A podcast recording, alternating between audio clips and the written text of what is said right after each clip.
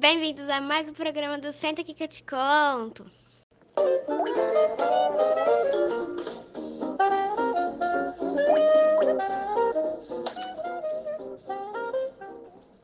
Olá, meus queridos ouvintes, tudo bem com vocês? Eu sou a Giovana Lucena e hoje falaremos sobre um assunto muito pedido, muito falado e polêmico aqui, por aqui: filosofia política. Vamos primeiro para a conceituação no tema. A palavra política, ela deve, deriva do termo grego politik, arte ou ciência da cidade, designada no sentido clássico, tudo aquilo que está relacionado ao campo das atividades públicas no mundo urbano e relações sociais estabelecidas no conjunto dos cidadãos. O termo em si, policidade, é a palavra que designa as cidades-estados gregas. Logo, a reflexão sobre o, a gestão da polis originou a política. É, esse tema estava vinculado a um fenômeno de poder. Essa palavra poder é bem abrangente, certo? Porque sempre tem alguém que quer poder e na política possui essa pessoa que tem o poder para poder poder, poder, poder para comandar a cidade. É, nisso, existem três vertentes. O poder ideológico, que é, induz as pessoas a certos procedimentos de conduta por meio do pensamento. O poder econômico é, induz as pessoas a comportamentos por meio dos usos dos bens necessários do ponto de vista social, no caso, o dinheiro. E o poder político, que induz a pessoa a aceitar uma ordem estabelecida como legítima por meio do uso da força, no caso da ditadura, ou de leis criadas. Em si, pessoal, as leis que nós, cidadãos, seguimos é justamente uma forma do Estado de nos controlar, entendem? Neste sentido de política, existem é, duas vertentes que acaba nós, cidadãos, temos que seguir para um, algum desses lados. Os partidos de direita e os partidos de esquerda. É, já falarei exatamente sobre o que é o que, mas dentro desses dois também tem os de extrema direita e os de extrema esquerda. É, o nazismo e o fascismo são exemplos de extrema direita. O stalinismo e o maoísmo, eles referem-se à extrema esquerda. Bom, na esquerda, nós temos as classes populares, um Estado intervencionista, é um Estado progressista, um modelo socialista e também na justiça social. Já nos partidos de direita, são comandados pelas classes mais ricas, têm um Estado mínimo, são conservadores, têm um modelo capitalista e seguem uma ordem. Platão, ele foi, assim, uma das primeiras pessoas a falar, assim, mais ou menos sobre política, junto com Aristóteles, mas é, no seu livro A República, ele fala sobre a Cali Calípolis, que é meio que uma polis ideal, um meio de política ideal, que fala em si sobre o desenvolvimento humano, desde quando são crianças, para ter uma, digamos, uma capacidade intelectual. Já Aristóteles, ele afirmava é, em sua política, sua obra, que o homem era por natureza um ser social, pois ele não poderia viver isolado para ser feliz. Sendo assim, ele estudou as formas de governo e como elas seriam as suas formas puras e impuras. Em si, se o governo é comandado por uma pessoa, a sua forma pura seria a monarquia. A sua forma corrompida seria a tirania.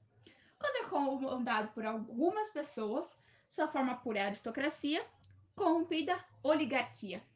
Se é por todos, a sociedade em si, temos a democracia, forma pura, e a corrompida, demagogia. Agostinho, ele falava que todo poder, seja de reis, enfim, todo o poder, ele sempre vem de Deus. E Deus é o poder primeiro, o poder legítimo. E todas essas coisas da terra estão submissas a ele. Nicolau Maquiavel, ele se destaca por ser um, um, divisor na história da filosofia da política.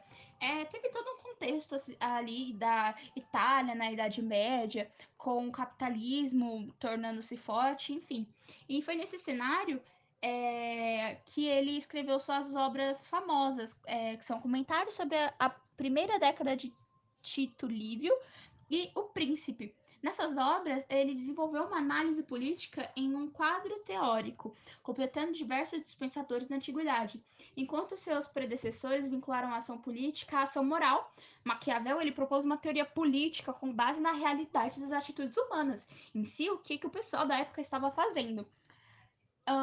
Portanto, para Maquiavel, o poder político deveria ser regular as lutas e as tensões existentes entre os grupos sociais, que em si era sobre o bem comum da sociedade.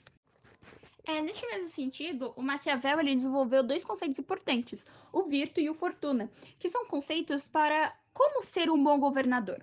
O virto ele é usado no sentido de decisão, capacidade e empenho para chegar a um objetivo. O fortuna é, corresponde à ocasião calculada para atuar politicamente. Agora sobre a política no poder absoluto. O Jean Bodin ele defendeu em sua obra A República a ideia de um Estado soberano, cujas limitações seriam apenas as leis de Deus e da natureza. Para ele, a soberania deveria ser um reflexo sobre as coisas divinas, sendo, portanto, perpétua e ilimitada. Esse tipo de concepção política, direitos divinos dos reis, encontrou-se na França no antigo regime, onde o Estado contou com forte apoio da burguesia comercial. Thomas Hobbes, por exemplo, ele apresentou suas ideias sobre a natureza humana e necessidade que ela tem de um governo que, se estabele que estabeleça um limite e orientação. Segundo essa concepção, o homem está sempre competindo com o seu próximo, vivendo em um estado de conflito. E acabou ele afirmou: o homem é o lobo do próprio homem, homo lumini lupus. Por isso, faz-se necessária a criação de uma organização. É, para a criação dessa ordem política, segundo Thomas Hobbes, deveria existir um contrato social, é, que uma autoridade soberana, deveria existir uma autoridade soberana, a qual todos devem render obediência suficiente para o exercício do poder. Hobbes acreditava que a melhor maneira de executar esse, contrato social seria por intermédio da monarquia. É, política iluminista. É, nessa parte da política iluminista, veio literalmente para iluminar o pensamento das pessoas referente à monarquia absolutista. Surgiu John Locke, Charles II e Jean-Jacques Rousseau. O Locke, em si, ele veio com a, com a proposta de atribuir ao rei, à monarquia, uma, uma política parlamentarista, onde o rei é o chefe de Estado, mas existem outras pessoas que também comandam, é, fazem parte deste, deste poder, o parlamento. Já já Hobbes, ele centralizou a força da soberania no executivo, que é, no caso, todo o poder vem do rei.